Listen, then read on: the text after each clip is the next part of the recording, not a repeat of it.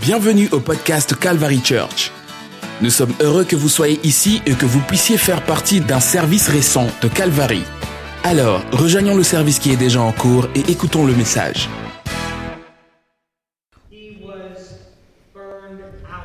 Il était épuisé, raconte le révérend suave du pasteur Phillips Brooks. Brooks était connu comme le prédicateur le plus dynamique et inspirant de son temps, mais il avait perdu sa ferveur et ne pouvait pas sembler se remettre.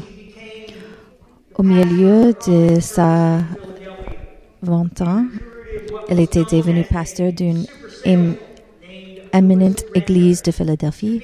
Il a recruté un super vendeur nommé Louis Ronder pour être son superintendant et organise, organisé de l'école de dimanche. L'église a explosé en croissance. Ils ont commencé avec 30 enfants et en un an, ils étaient euh, une mille. Les deux années suivantes, les chiffres ont augmenté en partie à cause de la prédication dynamique de Brooks, en partie à cause de la musique de Redner. Mais ensuite, la guerre civile est arrivée, est arrivée et l'ambiance dans l'église est devenue sombre. L'esprit normal euh, national mourait. Les femmes portaient du noir à cause d'un mari ou d'un fils tué en combat. L'obscurité est tombée sur chaque facette des services d'adoration. Brooks a essayé d'être une source d'inspiration et d'encourager son Église, mais cela l'épuisait. À la fin de la guerre, il pensait que la vitalité et la joie reviendraient immédiatement, mais ce n'est pas le cas. Abraham Lincoln a été assassiné et la douleur s'est intensifiée. Brooks n'était pas le pasteur du président, mais parce qu'il il était un si grand orateur, on lui a demandé de prêcher les funérailles du président. Il plongeait profondément et trouvait les mots appropriés à dire pour le moment, mais plus tard, il était tellement épuisé qu'il ne peut rallumer sa propre flamme spirituelle. Alors, Brooks a demandé à l'église d'un congé sabbatique et a fait un voyage en Terre Sainte. Et la veille de Noël euh, 1865 à Jérusalem, il montait à cheval et partit à cheval. Au crépuscule, lorsque les premières étoiles sont sorties, il se rend dans le petit village de Bethléem. La ville avait peu changé depuis la naissance du Christ. Euh, cela a remonté le moral de Brooks d'être à quelques mètres de l'endroit même où Jésus est né. Il avait des chants dans l'église de la Nativité et il se sentait entouré par l'Esprit de Dieu. Et Brooks a écrit sur son voyage à cheval de Jérusalem à Bethléem, où il a participé au service de minuit euh, de Noël en 1865. Il a dit, je me souviens de m'être tenu dans la vieille église de Bethléem près de l'endroit où Jésus est né, alors que toute l'Église sonnait heure après heure avec des splendides hymnes de louange à Dieu. Comment, comment encore et encore il me semblait que je pouvais entendre des voix que je connais, connaissais bien. Ça raconte les merveilleuses nuits de la naissance du Sauveur. Plusieurs années plus tard, il a voulu écrire un cantique pour les enfants de l'école du dimanche de sa paroisse parce qu'il aimait les enfants. À la fin de la chanson, Brooks a donné une copie à son organiste, Louis Render. Louis demandait de composer une mélodie simple spéciale pour les enfants. Redner, un musicien d'église doué et un éducateur religieux dévoué, a eu du mal à développer la bonne mélodie. Il, y a eu plusieurs arrêts et départs. Finalement, la vieille de Noël, Redner, se réveillait, réveilla brusquement de son sommeil, attrapait un stylo et du papier et composait la mélodie et la chante de Noël bien-aimée aux petites villes de Bethléem a été un succès immédiat, immédiat après des enfants et des, et adultes. La première strophe dit aux petites villes de Bethléem, comme nous te voyons encore couché au-dessus de ton sommeil profond et son rêve, les étoiles silencieuses passent. Pour tout, pourtant dans tes rues sombres brillent la lumière éternelle, les espoirs et les peurs de toutes les années se rencontrer en toi ce soir. L'histoire de Noël se déroule dans la ville de Bethléem parce que Jésus y est né. En Luc chapitre 2, verset 8, Or dans le même pays, il y avait des bergères vivant dans les champs, veillant sur le troupeau la nuit. Je suis sûr que tout le monde connaît ces écritures. Et verset 9, Et voici un ange du Seigneur se tenait devant eux, et la gloire du Seigneur brillait autour d'eux, et ils étaient très effrayés. Alors l'ange leur dit, N'ayez pas peur, car voici je vous apporte des bonnes nouvelles de grande joie qui seraient, seront pour tous, car il vous est né aujourd'hui dans la ville de David un sauveur qui est le Christ Seigneur. Et ceci sera le signe pour vous. Vous trouverez un bébé enveloppé dans des, euh, des langues, couché dans une mangeoire. Et soudain, il y il y eut avec l'ange une multitude d'armées célestes louant Dieu et disant gloire à Dieu au plus haut et sur terre paix, bonne volonté envers, envers les hommes. Ainsi, lorsque les anges se sont élongés dans le ciel, les bergers se sont dit, alors maintenant à Bethléem, et voyons cette chose qui est arrivée, que le Seigneur nous a fait connaître, et il viendra avec être et trouveront Marie et Joseph et les bébés couchés dans une mangeoire. Alors que nous considérons Bethléem aujourd'hui, il est important de comprendre la signification de Bethléem dans la Bible.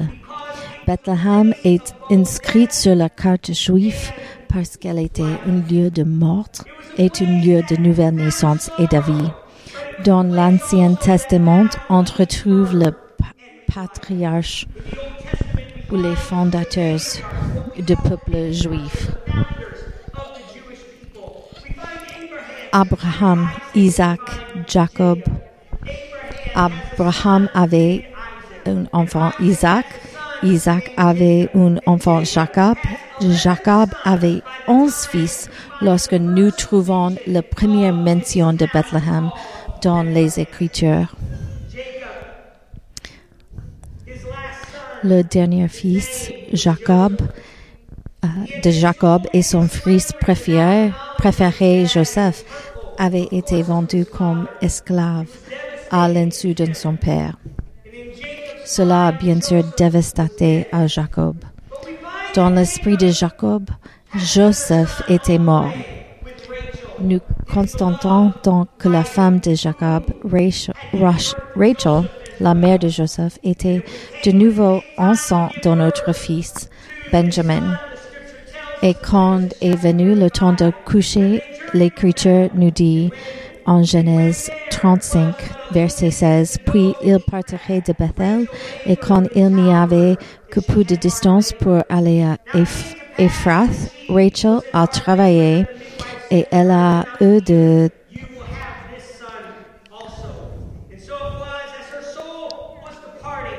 et elle a eu des travaux pénibles Maintenant, il arriva alors qu'elle était dans une dure labeur que la sage-femme lui dit, ne crains pas, tu auras aussi ce fils.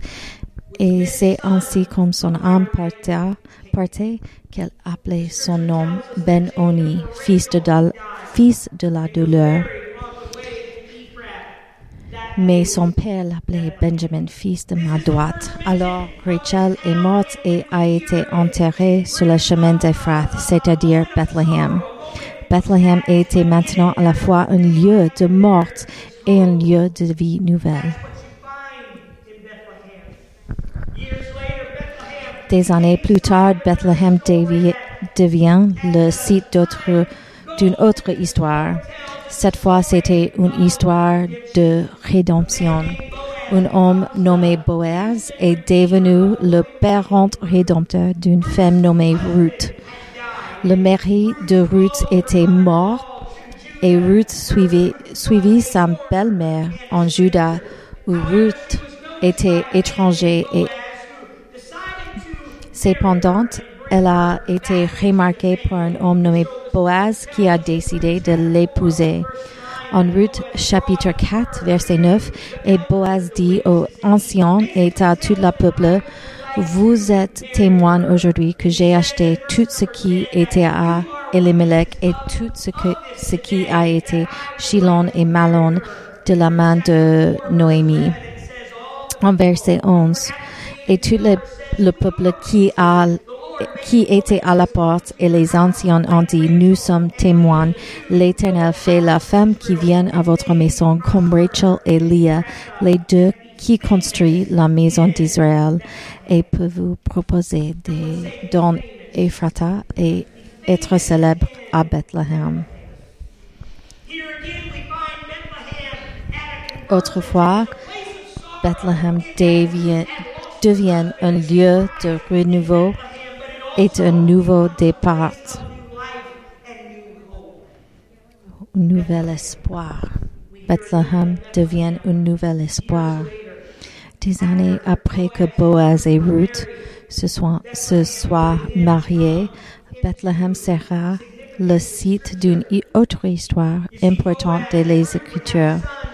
Boaz aurait un fils nommé Obed et Obed aurait un fils nommé Jessé, et Jessé aura un fils nommé, David.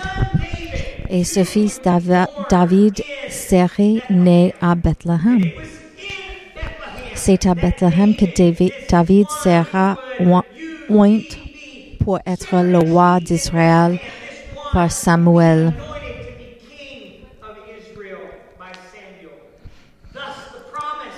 Ainsi, la promesse de Bethléem, rendue célèbre, célébrée par Boaz et Ruth, se produira trois générations plus tard grâce à David.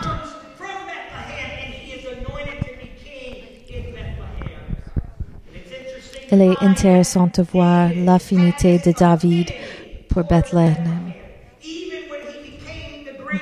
Même quand il était roi, il aime, il aime toujours le Bethléem. Bethléem sera sa boussole. C'est à Bethléem que David allait nourrir les moutons de son père et qu'il apprenait à chanter. C'est à Bethléem qu'il a appris à écrire des chansons. C'est à Bethléem qu'il a appris de faire la guerre en combat, combattre un lion et un ours. C'est à Bethléem que David a appris à faire confiance au Seigneur. Il en serait, ainsi que David reviendrait de temps en temps à Bethléem après avoir commencé à travailler pour le roi Saoul. En 1 Samuel 17, verset 15, mais à l'occasion, David allait et revenait de Saoul pour paître les brebis de son père à Bethléem.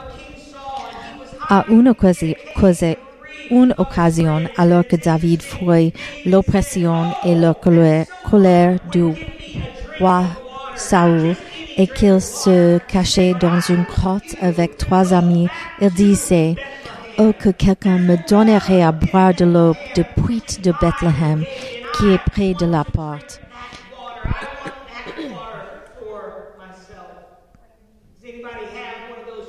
quelqu'un quelqu'un a un endroit comme ça, c'est peut-être votre vie natale ou un endroit où vous avez passé du temps. Quand ma femme, est méchante à moi, je, je veux retourner à ma ville de naissance, Canton, Ohio.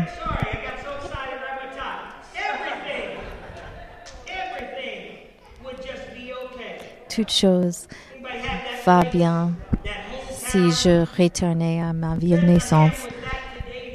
Bethlehem et ça à David.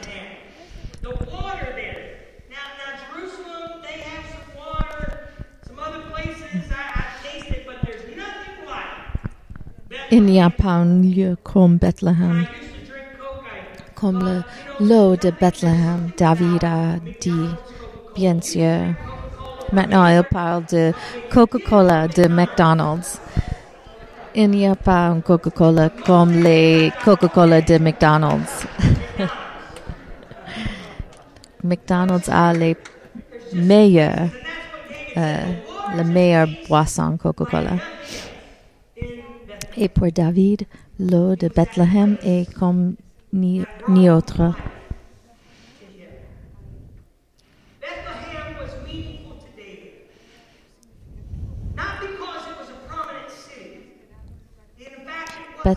Bien que significative pour David, n'était pas considérée comme une place importante en Israël.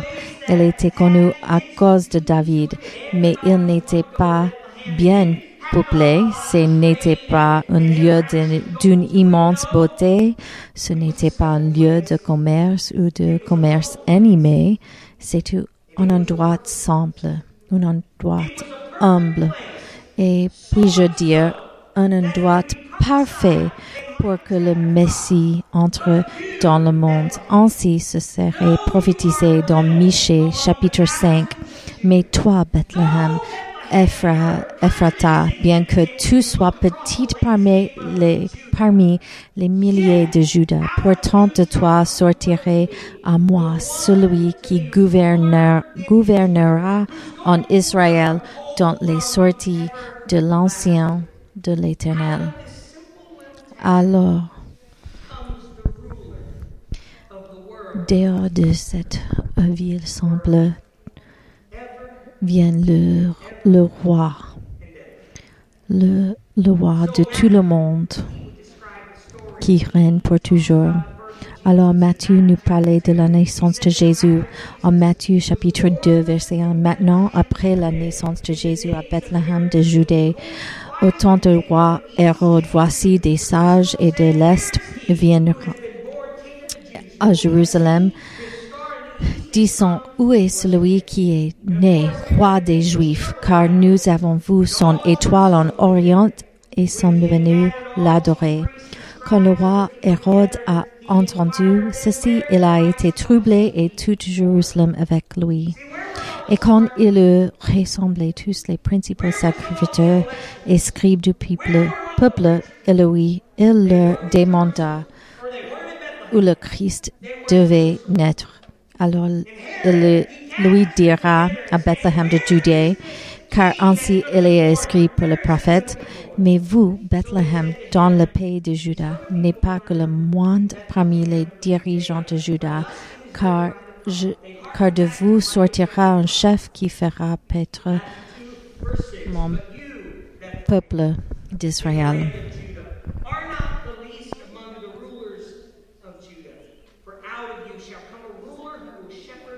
My people Israel. So they went, they searched Et donc, les, les sages, ils va et cherchaient en Bethléem. Et verset 10, quand ils ont vu l'étoile, ils se sont réjouis avec une joie extrêmement grande.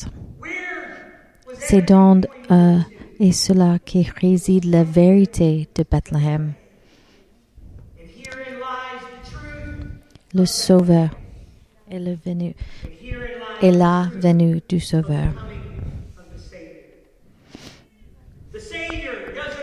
Le Sauveur n'arrive pas dans un lieu de grand fanfare et de grande importance.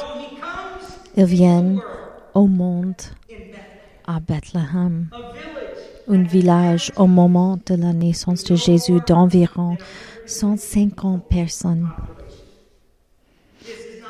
Ce n'est pas une ville animée ou une ville florissante, c'est un endroit humble. Bien qu'il soit historiquement fascinant, ce n'est pas pratiquement significant. of a child. It was the death of Rachel in Bethlehem. The death of the C'est la mort de Rachel en Bethléem. C'est la mort. Mais la naissance du Sauveur, c'est la nouvelle naissance. C'est là que le Sauveur du monde vient encore. Il entre encore dans nos vies aujourd'hui.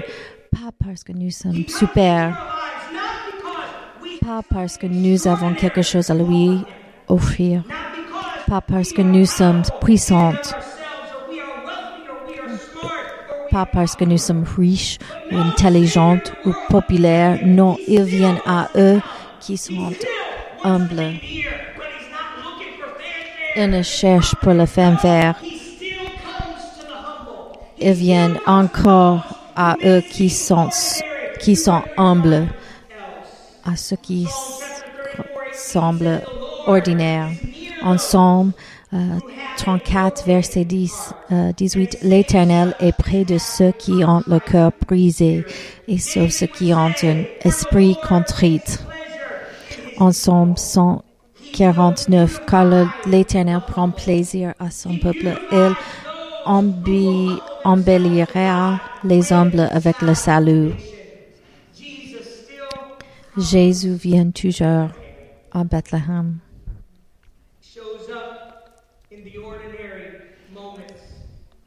Il arrive dans les moments ordinaires, dans les moments des lieux truth.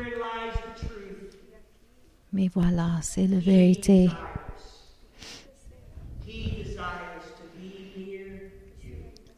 Il veut, il a le désir d'être près de toi. Il désire d'être en Bethléem. Au cours des dernières semaines, pendant la Growth University, nous avons entendu des histoires de personnes de notre Église qui ont permis au Sauveur du monde d'entrer dans leur vie. Bien que ces personnes aujourd'hui soient des personnes extraordinaires euh, à Dieu, ce que nous avons vu dans la vie, c'était, un Dieu qui ne cherchait pas la perfection et la grandeur qui se monterait ensuite.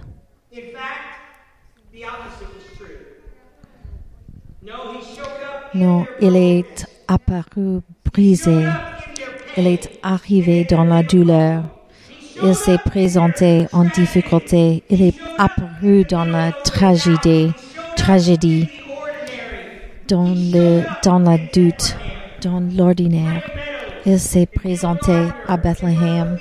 Greg Meadows, Bill Gardner, Bertha Phoebus, Theron Lewis, Mickey Gardner nous ont montré comment Dieu agit dans les événements quotidiens de la vie.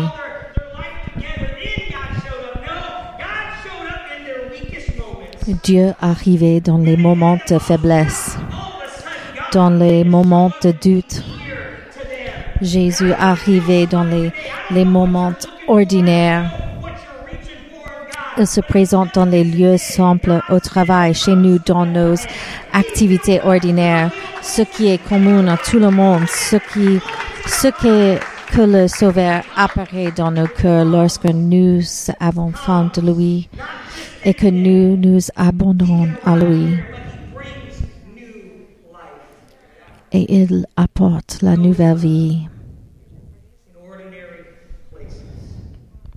Se présente dans les moments, les situations ordinaires. Je me suis reconnaissant pour ce moment maintenant que le Seigneur se présente maintenant.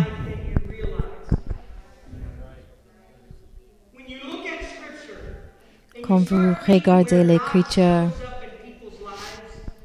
et vous réalisez où Jésus arrive dans les, vies des autres, c'est pas au temple.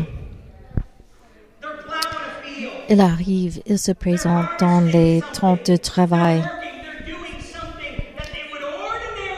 dans les activités ordinaires. Dans le Nouvel Testament, Pierre a faim et il, il va pour coucher. Et dans ce moment, Jésus se présente et lui donne une vision à propos de Cornelius. C'est pas dans un temple, c'est pas dans un service. Le sa- Sauveur du monde ne, se présente uniquement lui-même ici dans l'église, mais dans les moments ordinaires de la vie. Ô petite ville de Bethléem, je vous invite à se lever maintenant.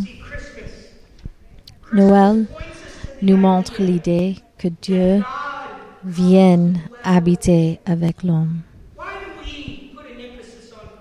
Pourquoi nous mettons un enfant, emphase sur le Noël? Parce que, parce que le Sauveur du monde vient aux terres pour nous sauver.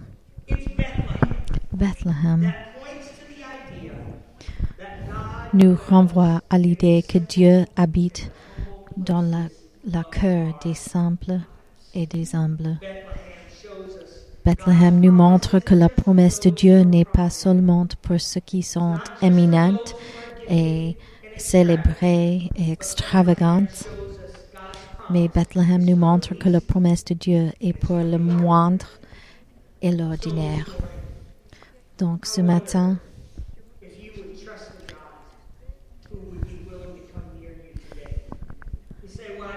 je vous invite à mettre la confiance en Dieu.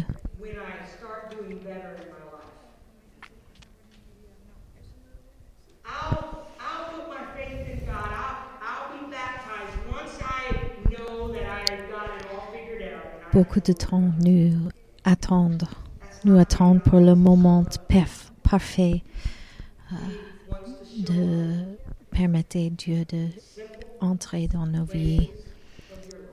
Mais Jésus, Jésus désire de euh, faire quelque chose de grand dans les moments ordinaires de ta vie.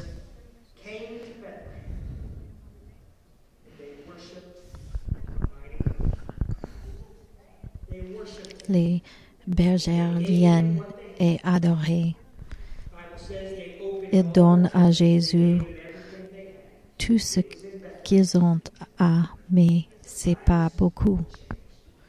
Mais leurs vies sont changées. Aujourd'hui, je crois que Jésus se présente lui-même dans les moments ordinaires de ta vie.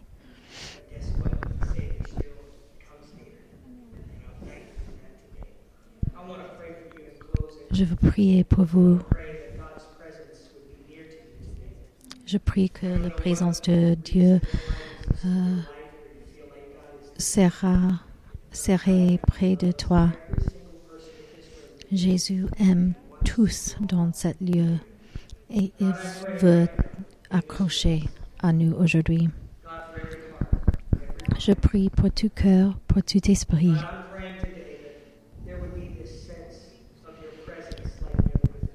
Qu'il y ait un grand sens de ta présence aujourd'hui. Il y a peut-être les uns dans ce service qui ont une impression de vous, de toi aujourd'hui, mais Jésus, tu, tu as choisi Bethléem pour présenter toi-même. C'est Bethlehem, c'était un lieu de, de tristesse.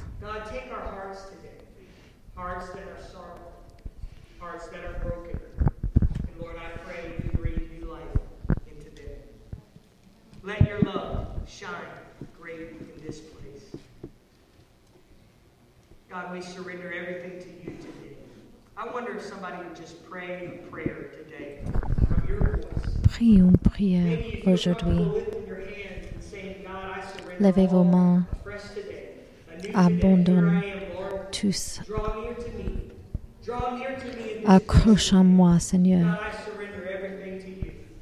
J'abandonne tout ça à toi, Seigneur.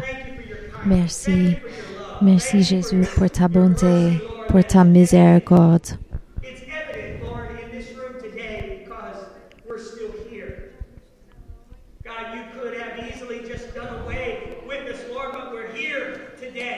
Merci, Jésus, parce que nous sommes toujours voici. Nous t'aimons aujourd'hui. Nous te, nous te honorons aujourd'hui. Ton nom est excellent dans toute la terre. While we're just playing that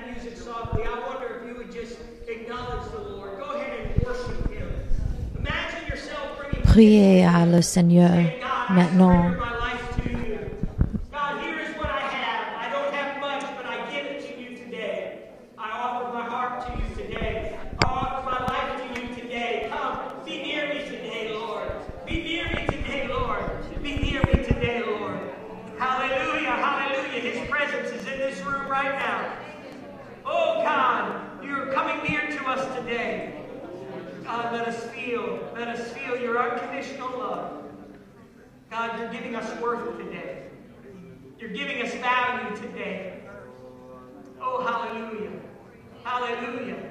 Hallelujah. How excellent is your name. I praise you, oh God. I praise you, oh God. I praise you, oh God.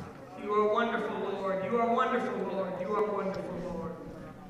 Thank you, Jesus. Thank you, Jesus. Amen.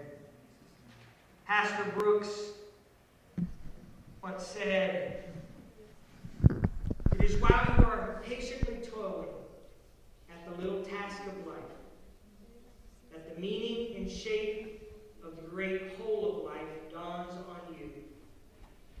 As you are patiently toiling at the little task of life, that the meaning and shape of the great whole of life dawns on you. That God can show up in the smallest Pasteur Brooks a dit que le Seigneur peut arriver dans les moments petits, les plus petits des moments.